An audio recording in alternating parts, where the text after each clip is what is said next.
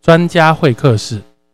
专家会客室这个单元，我们会邀请到孕前、产后各个领域的专家，一起来聊聊胎儿、孩子、夫妻关系，或者是你自己可能遭遇到身形身材的改变。希望由专家提出的见解、意见，可以帮助到可能需要帮助的你哦。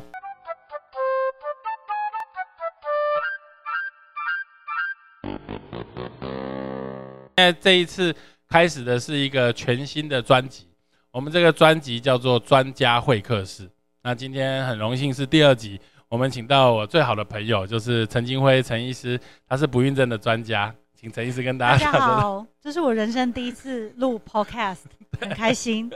对对对，所以我们我们这个 podcast 的，哎、这个时间加抓的刚刚好，慢了大概有一秒左右。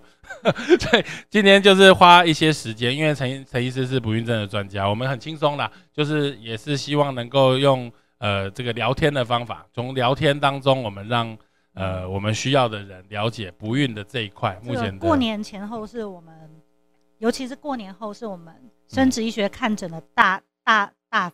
高峰。大高峰，因对，为过年花了一些时间时间相处之后，觉得 没有两个人在一起因为没有过办年的时候法，没有办法跟他花时间相处。过年的时候，长辈就会问你说交男朋友了吗？交女朋友了吗？结婚的就会问你生小孩了吗哦？怎么还没生？真的，对长辈就是喜欢问这种煞风景的话，所现在以薪水多少钱？不是有件 T 恤上面会写问这个问题多少钱？ 所以通常就是因为我知道小红又来上过这个节目 嘛，他说他说如果方便的话，就是最好不要结 婚，因为结婚就会碰到很多这些问题对。所以媳妇的心情就是过完年以后就会就会就会来找我们就是聊聊被天。人家问到这些问题，对确实事实上是压力很大嗯。你觉得这个不孕症的比例在现代的我们这种所谓的社会里面，大概比例上面会有多统计少是？至少十 percent，但是只会越来越高，因越为我往们回婚去看这个台北市民政局结婚的年纪，嗯嗯不管是男生或女生，就是都一直往上攀升。越来越晚结婚，对，所以在因为我自己是做产科，所对以我觉得在台北市，我觉得现在生小孩要小于三十岁的几乎没有，而且三十真岁的算是很早，大部分都是三十五六岁之后对。还有所以很我们在我们生殖医学门诊，我每天我们平均就是四十岁，我们面对的病人是四十岁，嗯对，所以偶尔会遇到二十几岁来看不孕的会觉吓一得跳如，获至宝。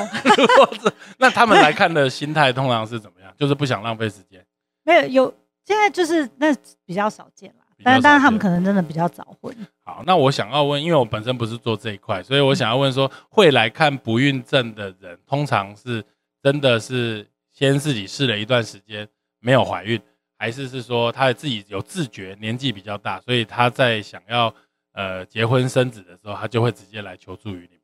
绝大部分都已经自己。挣扎非常久的时间了，才会出现在我们的面前。哎、我想我想好奇问一嗯对嗯块，就是在华人啊，我们华人社会，因为你很常出国开会，在华人的社会跟西方人社会是不是不太一样？因为我们华人其实很很注重孩子要从自己身体里生出来这件事，嗯，真的，还有一定要用自己的卵。对自己的卵从自己的身体生出来才叫自己的小孩。嗯所以来看我们通常都是呃前面都忙于事业啊，嗯然后也没有在想这个问题，后来越来越被逼，被逼了以后呢，通常都是先这个呃寻求一些民俗的疗法，嗯对，就到处去拜拜啊，拜拜拜拜 对，嗯，然后求一些红花白花，嗯对，然后或者是一些偏方，然后嗯听过吃鳖，你有嗯你有听过什么偏方吗？有啊，就是喝对符喝符水，对也是不也是是也有啊，有，对啊，还有好运棉啊，对，很多病好运人来已棉是经大喝家已经喝用过了一很肚多子人的的符水了， 用 了很多人的好运棉，结果都没有带到好对运。对对，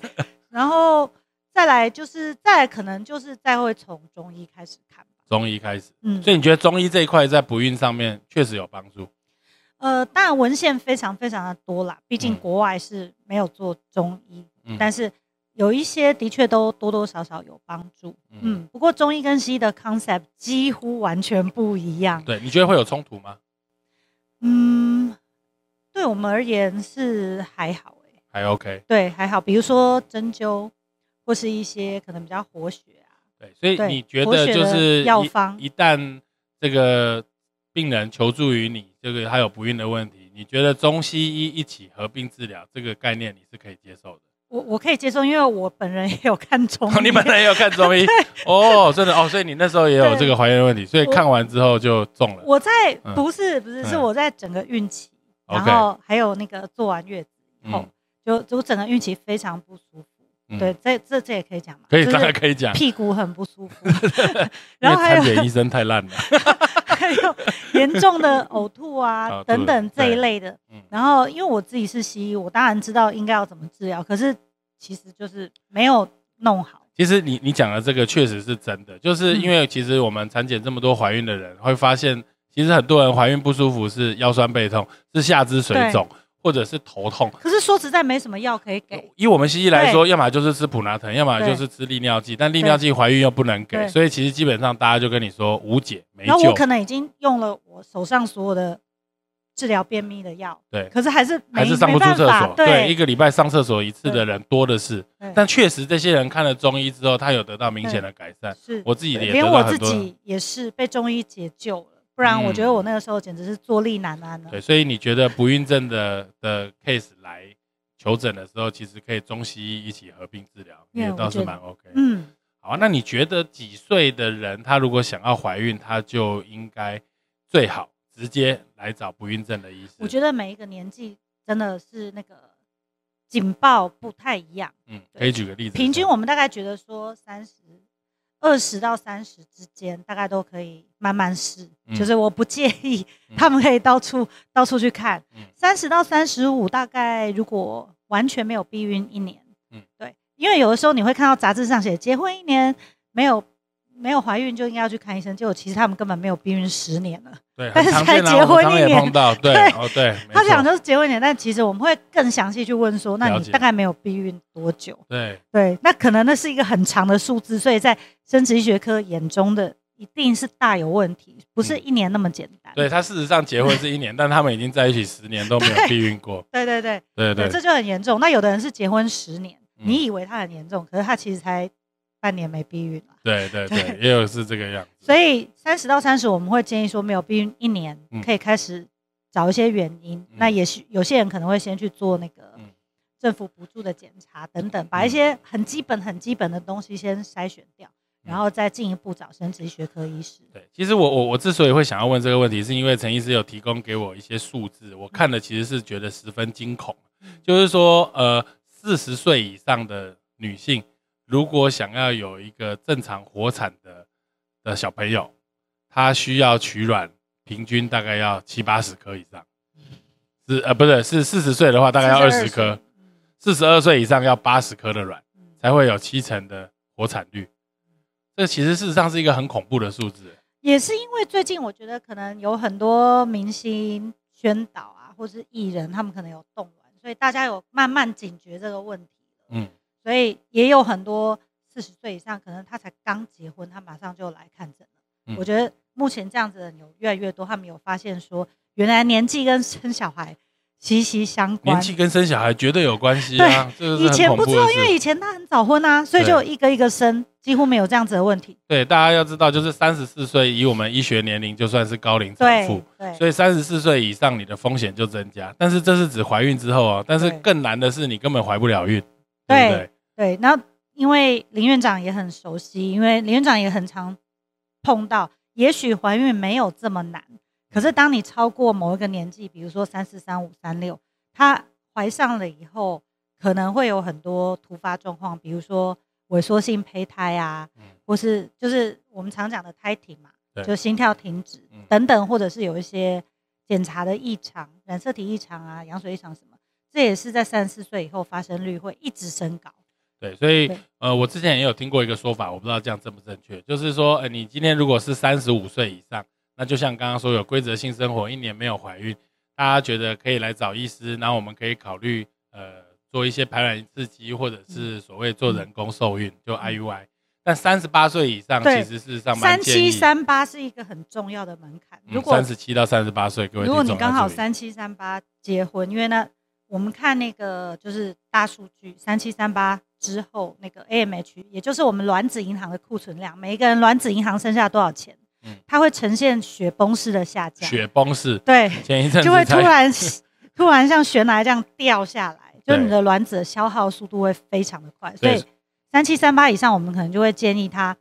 半年，半年就他他可以一边检查一边尝试，一边都要更积极一点。对，更积对极一点，那四十岁以上，我们可能就会觉得是个三到六个月就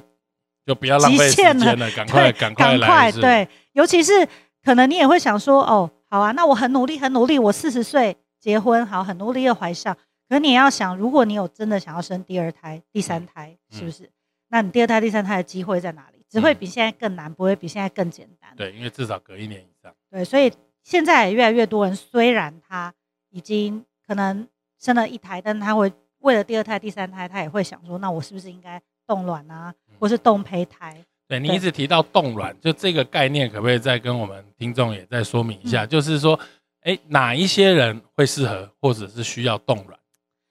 嗯、这个就是有以备不时之需，喜欢买保险的 人，对，因为来冻卵的族群，其实我们就通常都是事业有成，可是可能感情路很不顺利。嗯哦，就是女强人，但是她还没有对象，她就单纯就是先来冻卵，对，但是他可能看着脸书啊，嗯会发现 IG，对，就会发现他她的朋友、嗯同学同事们，都在晒阴，对很多晒阴魔人，对，可自是他己才只刚剩 LV 可以晒，他才刚结束一段就是很惨烈的恋 啊情，啊啊一直恋情遇到渣男，大概就一是直像《三十而已》里面他的这样子的人，都很适合来动乱所。以她是自己是倒数第二个女朋友。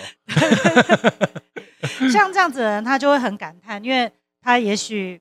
就是真的一直找不到适合的对象，嗯对，但他也很希望人生有一天可以跟他的闺蜜姐妹淘一样啊，就是可以晒衣嘛， 对，然后带小孩出来，这样这样子他就会想要愿意说，他所以想要保留一个机会，之前我听你说过，好像建议三十二岁以上，如果你还没有稳定的对象，可以考虑冻卵，确实是一个选项。三十到三十五，三十对到我们来35说，岁三十岁以前我们也不会太建议，有时候会觉得说，有的我们也会遇到小美眉三十岁以下，突然她经过惊天动地的失恋，然后她嗯就自己发誓说，我十年我都不要再交男朋友，我要来冻卵嗯。我就会叫她回家， 我就说你介绍她一个男朋友， 你今天冻完卵，可能下个月你又交一个新男朋友，很快啦， 就是 OK，你一定很快很很很快，不要觉得说你十年内一定不会再谈恋爱， OK，对，就是你会的啦。那大概三十到三十五这段时间，大部分的人可能嗯在冲刺更好的学历或是工作。嗯这段时间有时候你很难取舍。对就算你结婚也是一样哦。有的人结婚，可是他现在处于某一个他需要，他需要两人生活，她不想她一结婚马上就变或是他三个现在人，需要工作上有一个很大的突破，或是对他在念研究所之对类的，总这样是子有的各人种原因跟理对由。他也会先来冻卵，或者是嗯冻胚胎。冻胚胎就是如果他有结婚，会先受精嘛。哎、你讲到冻卵跟冻胚胎这两个有什么差别？ 冻卵大概就是单身的女生，或是你准备换对象的 女生， 保保留，就比如说你现在已婚，但是因为有考虑再婚的可能， 对对先先把卵冻起来。 对对对，OK，了解。好，所以我们就点到为止。所以呃，那再来冻胚胎，大概比较类似说比较常见。我举例，像现在癌症的年纪发生率很轻，对不对？嗯，所以很有可能在他知道癌症的时候，有可能是结婚或是没有结婚的状态，可是他马上必须治疗癌症，而且打化疗。嗯嗯，这个化疗是非常伤害生殖细胞的。对，几乎打完化疗的人是接近更年期， OK 所以这样子的人，如果他结婚，他也会先动胚胎， OK，他会想说，等到他这个治疗乳癌的五六年的过程，嗯然后之后，然后全部病愈，然后我们再把胚胎植入。因为我以前听过说冻卵之后，因为我不管冻卵或冻冻受精卵，都是把它摆在液态氮桶里面嘛，嗯是一个负两百多度的温对度，。两百五十六度。对，那解冻之后，这个卵子它要受精的能力会受影响吗？还是其实如果能够的话，我们应该是冻受精卵，解冻它的存活率会比较高？呃，一定是冻胚胎解冻的存活率稍微高一点，但是因为现在我们生殖医学的发展真的很进步是，所以我们现在几乎都差不多。但嗯可能根据不同的实验室啊，或是嗯根据不同的冷冻解冻方法，会有一点些微的差距。不过大部分都可以达到九成以上。哦，最卵子解冻受孕率还是有九成以上，对对对，哦呃那非解常冻高的呢存活率，存活率存活就这率个细胞的存活率。就是卵子的存活率。嗯，受 OK 精率我们还是得看精子的状态啊 OK 卵子的状态这样 OK 子。那我据我了解，就是说我们现在的生殖法规有定义说，受精卵必须要是呃所谓合法夫妻嗯才可以动受精卵。嗯嗯，但是如果你是单身女子，或者是你有同居人没有结婚，你是不能动受精卵对，的，只能冻卵，只能冻卵。对哦，所以这一块也是让大家了解。但结婚也可以冻卵，结婚也可以冻卵，那当然对对 自己对选嗯择。 OK，、那我们现在还有听到很多，就是说，因为这些名词对大家没有去看过不孕的人对很陌，对真生，的说会有一代试管、二代试管或三代试管这一块，是不是可以请陈医师跟大家说明一下。这？真的很难 真的很难 啊。但是大概就是说，我们根据不同的受精方式，我们区分第一代跟第二代的试管。 OK，但是现在第二代大家最重视的是第二代跟第三代试管，也就是说，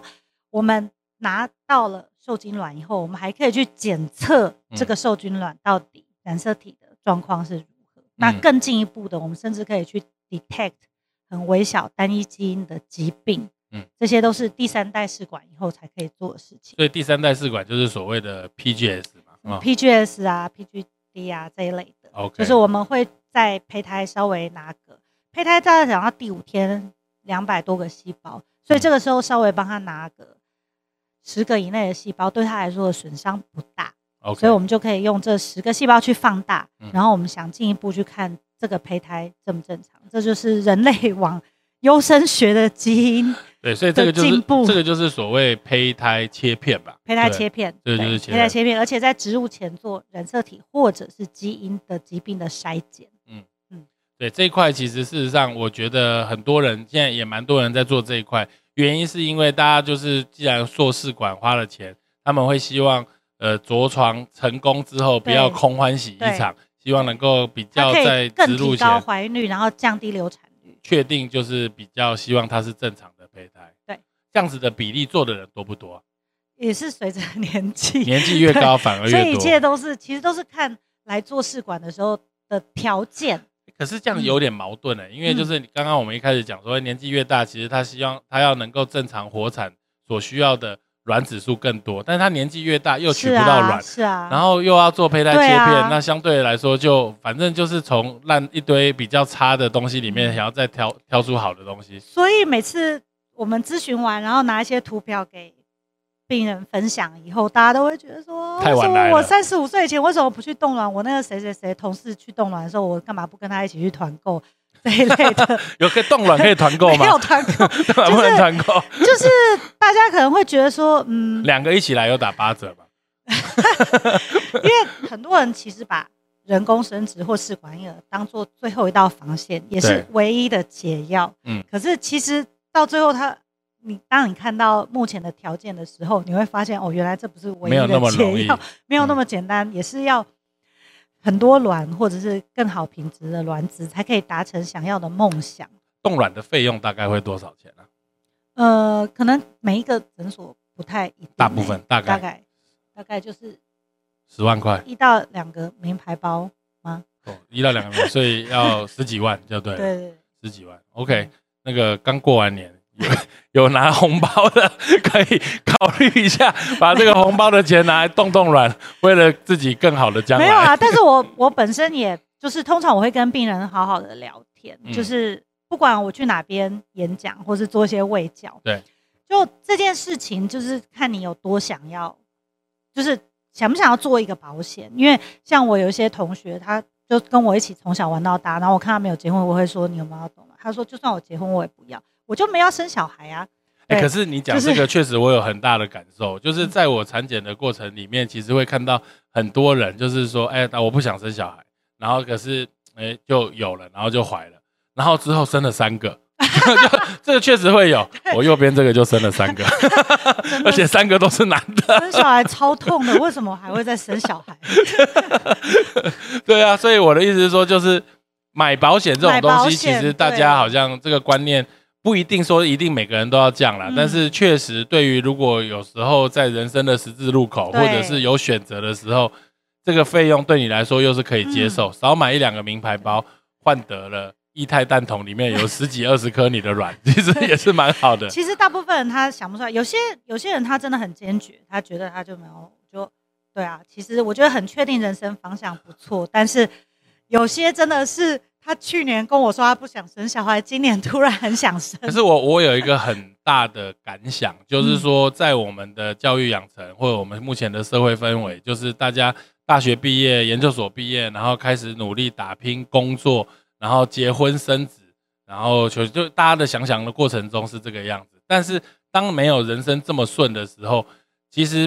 呃，我们所谓的生殖医学或者是冻卵这一块，其实没有在我们的教育体系里面给给大家一个很明确的知识。我我想陈医师在这一块花了很大的时间在努力，你到处去演讲是也在讲这一块的东西。对，我就跟那个年纪小的讲避孕，年纪大的讲冻卵。对啊，我觉得这个东西很重要，因为我觉得要把这个观念要传递给大家，要不然就是其实有有些人还是会觉得他人生中有一点点的遗憾。对，病人都是会跟我说，啊那、你看伊能静嗯四十五岁已经生一个小孩，我就说好，我告诉你，大数据的状况下，三十五岁的夫妻，如果同时有一百对夫妻在三十五岁，太太年纪三十五岁，同时努力，统计起来呢，有超过百分之五十一年内会怀孕。嗯，这个是美国 ASIM 做的统计，嗯生殖医学会。嗯可是超过四十岁的夫妻，如果一百对同时努力，一年内只有小于五对会怀孕。所以伊能静是那五对之一。 对，她她她生第二胎的时候才还四十七岁，哎，太夸张 了。我是说对有一些，我嗯我我是说，可能有时候大家被媒体误导，极端值不等于常态。嗯嗯，对，这是这是极端值。对，没有错，个案并不代表统计大数据对，。但是常态当然，你跟我说你家的邻居的谁， 就是四十六岁又自然怀孕，那当然都是极端值，但这些会发生没错，可是比例是偏低的对。这也是为什么有时候医生比病人还要急急，对嗯对。的原因。那你觉得年纪大的人应该要先补充所谓现在有很多的这个对于卵巢有有用的营养品，比如说像肌醇啊，像 DHEA，、嗯你觉得这一块确实有帮助，还是就你觉得应该怎么来嗯操作可这能一如块？果已经高龄，比如说四十岁以上，可以先初步做一些检查，比如说刚讲到的卵巢功能啊，或是一些荷尔蒙，大概了解自己现在的那个底气如何，嗯然后再跟医生来咨询说，看看哪一些保健品有适合。不过还是比较多文献报道的，比如说你很熟悉的叶酸、维他命 D 三，这些都已经跟怀孕还有流产率有息息相关嘛对。嗯然后另外，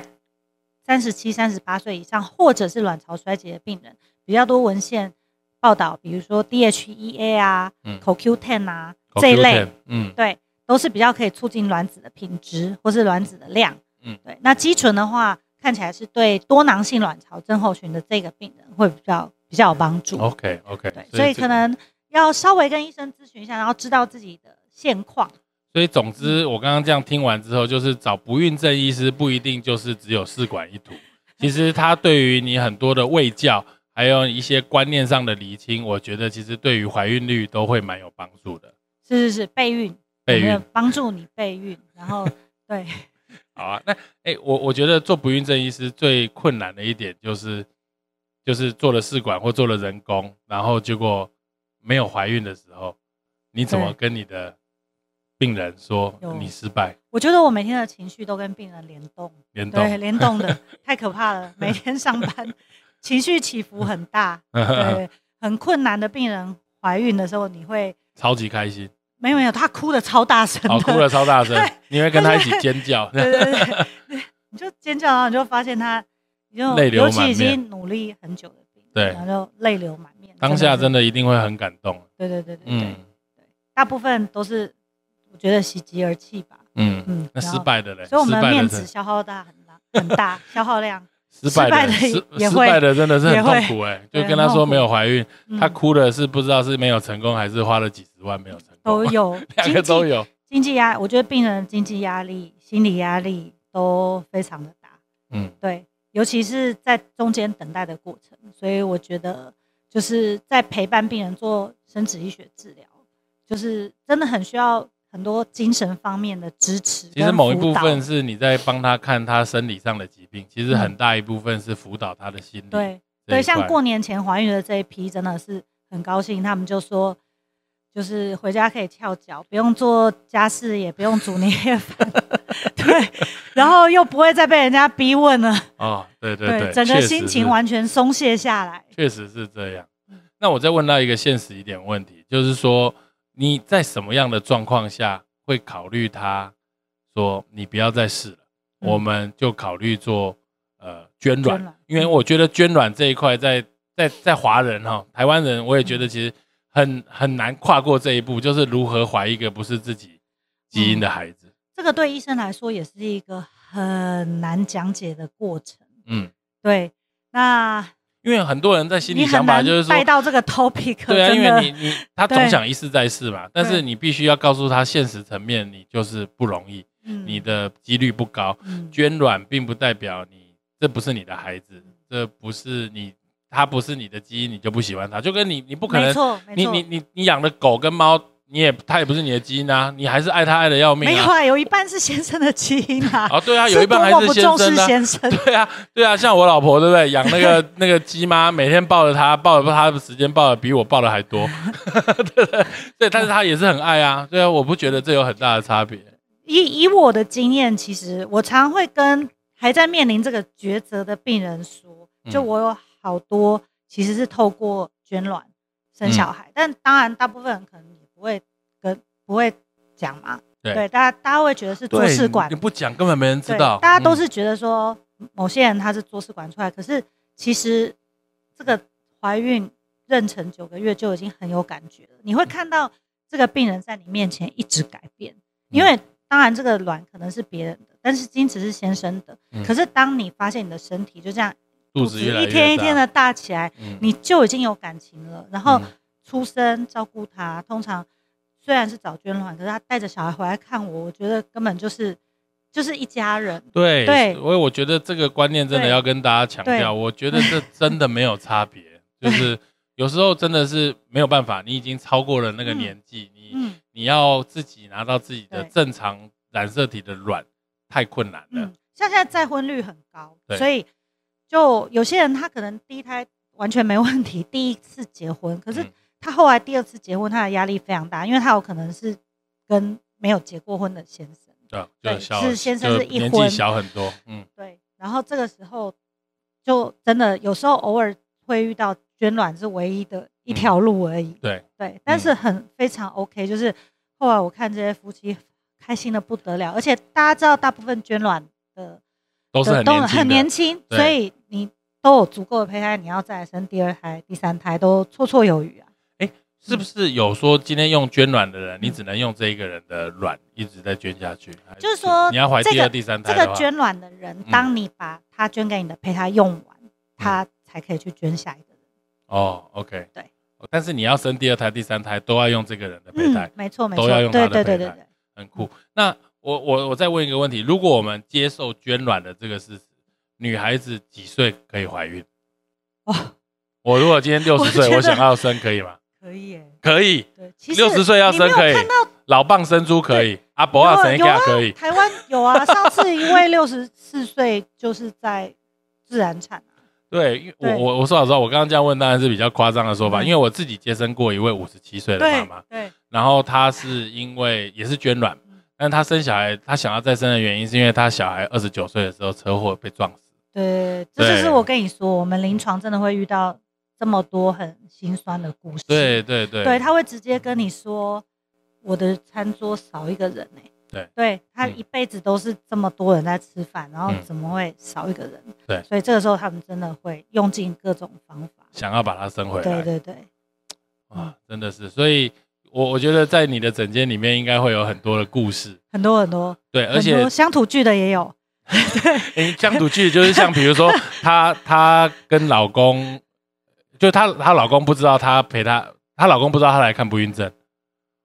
有是时这候样你吗？还会是更发乡现，土了，乡土一有点时候的，更乡土，对对，就是有时候会发现，呃，当你发现你的病人是小三，他只是想要怀孕上位，哦对这这一类的故哦，事，这种对，有有有有碰过，你也有吗？有没有碰 过？对可是她这样根本不能做试管啦，也不能对做对对，人他工。他很会用其他的方法， OK 就打排卵针， OK，对然后就等是等去试对一各下种，方法。有，嗯我们有碰过，就是他嗯来的时候， 就是我们是很有职业道德的，就是今天老公带原配来，下个礼拜带小三来，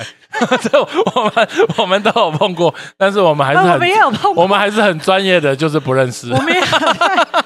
对，我们也有碰过，就从是今天开始，下礼拜开始，很多带小三或带小王来看跟门第一诊的。个先生做试 管，然后过了几年又呃又换了一个对象，在还是但是还是在做试管。上礼拜带老婆来生小孩，下礼拜带小三来流产的，我们都碰过。哦 对对对有我们很有职业道 德，对对对， OK 所以我们就是我也不知道哎、嗯就就是就是做医生该做的事情。对没错对，这个 很观念很重要。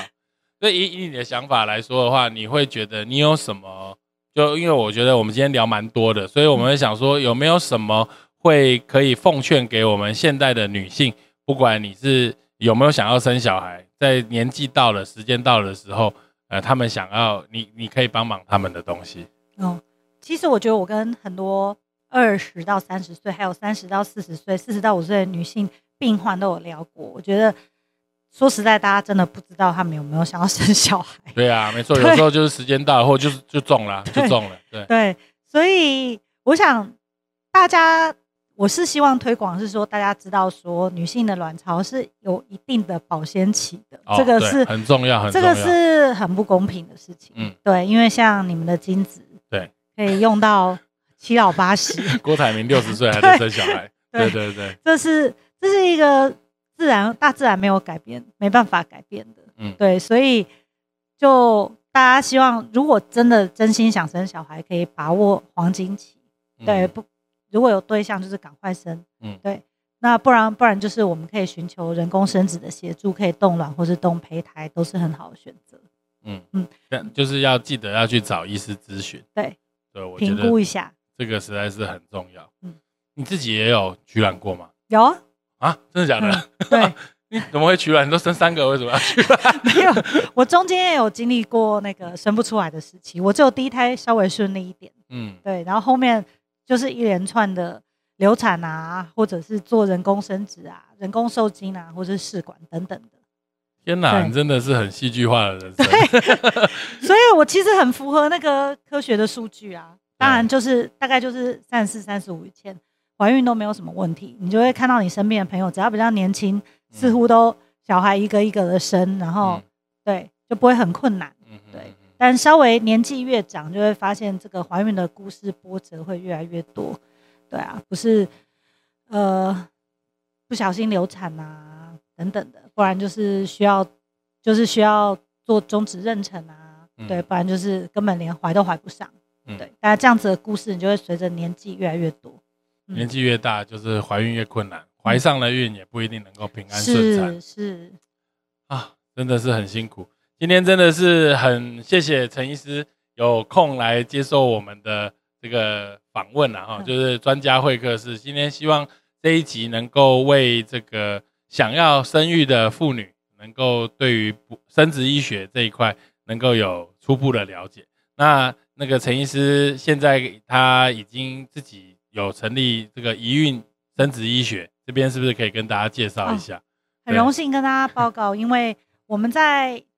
这个看诊的过程，因为体会到关于生育啊，或是冻卵，其实有很多很多是需要心灵层面的互相讨论。确实，我们必须要跟病人聊很多，我才知道他最终的目的到底是什么。嗯有些人他是一定要生到有为止，对有些人他只是觉得说算了，我有做有交代就可以了。嗯嗯对，所以针对不一样的病人，其实我们有不同的方案对。嗯就如果真的要做到有为止，可能就会告诉他有怎么样的方式，比如说捐卵，嗯嗯，对，或者说你可能要有一点心理准备，就是可能没有办法一次成功嗯等等的。那我发现实在是太多 talking 了，因为这些 talking 包括婆媳，对包括夫妻的关系，他有时候是自己不想来，可嗯是因为某些 reason，他必须被逼的要来。然后有时候不孕症，我也觉得蛮心酸的。有时候先生是不会出席的，嗯。对，有时候他可能他不出席是因为他不知道，还是嗯没有，他有时候不想就太配忙合，不想配合合。鸵鸟？鸵鸟对，有的是是婆婆叫你生，可是先生叫你不要理他。可是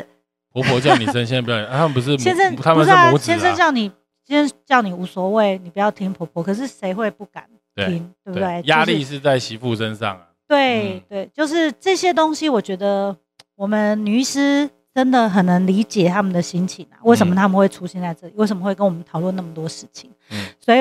后来我就发现说，哇，我有很多身边的女医师的同仁啊，或者是其他医院就是比较要好的朋友，然后也是都是女医师，她们多多少少其实都有一样的问题啊嗯。家家有本难念的经， 对确对，实谁谁说女医师家庭生活就会比较顺利呢？嗯对，然后我们就发现说，诶，原来我们还蛮了解病人都在想什么，他们也希望这些检查在一个很隐秘、很舒适的环境下进行，嗯然后可以多跟我们聊一些他心里的话，嗯比如说他可能觉得，天哪，我以前交男朋友怀孕又没有问题，怎么现在变这样？嗯就是这一些他不能，他不可能跟他先生分享，对 不对？对，因为对先生他 怕拿前男友跟他比较，对，对啊，呃，对，所以我们就集结了一群有这样子的想法的女医师，所以成立了一个专门全部是女医师的生殖的诊所，嗯然后里面又包括生殖医学啊，包括中医，然后包括麻醉科。然后，因为毕竟我们有一些 procedure，就是有一些医疗流程需要麻醉，也希望说是一个女医师在旁边握着你的手，嗯陪伴你睡着，让你嗯很有安全感，这样嗯子。嗯嗯，嗯所以基本上是一个感同身受的概念，这样子。嗯所以我觉得陈医师这个想法非常的好，因为这有时候是我们男医师做不 到的。再来就是真的真的说老实你去话，把你的那个阵痛的那个肚子装起来， 快点！我上次有跟人家说，就是说你老婆在待产的时候，你一定要旁边装了那个镇痛仪，然后你老婆痛多久你就痛多久。对啊，对， 我觉得很不错啊。这么不错，但目前为止还没有人这样做过。 对啊，那就是你上次装多久你就受不了？我上次装半小时哎、搞很久哎、对啊，好 装半小时、好厉害哦超痛的，真的 都痛死了。 啊，我觉得感同身受这一点很重要，尤其在不孕症的上面来说，其实花很多的时间在治疗，因为我们常常就是以看结果论啊，成功或不成功，就跟生产一样，就是有生跟没生，每个人都是顺利生产，对，但是生产的这个过程好与坏，会左右你整个怀孕的嗯，呃生产生育的印象，甚至一辈子的这个观念。就我们常常碰到很多人生了第一胎、第二胎怎么样都要剖腹产，但是如果你问我们的观念，就是说哎你第一胎自然产，第二胎当然可以自然产，但是你仔细去聊，就噩是梦对说不对？上一胎的那个状况，简直对他来说是一个噩梦，所以他最后未来八年、十年都不想再嗯生，甚至未来的五年跟先生完全没有任何性生活，对因为我他懂太恐怖了嗯。所以这一块来说，我觉得在不孕症上面应该更多更多的故事是是是，就一直在发生在这整间。我们再这样聊下去，我 们就变两集。不孕症的那个跟先生的故事非常多。对，真的好，今天真的很谢谢陈医师，谢谢谢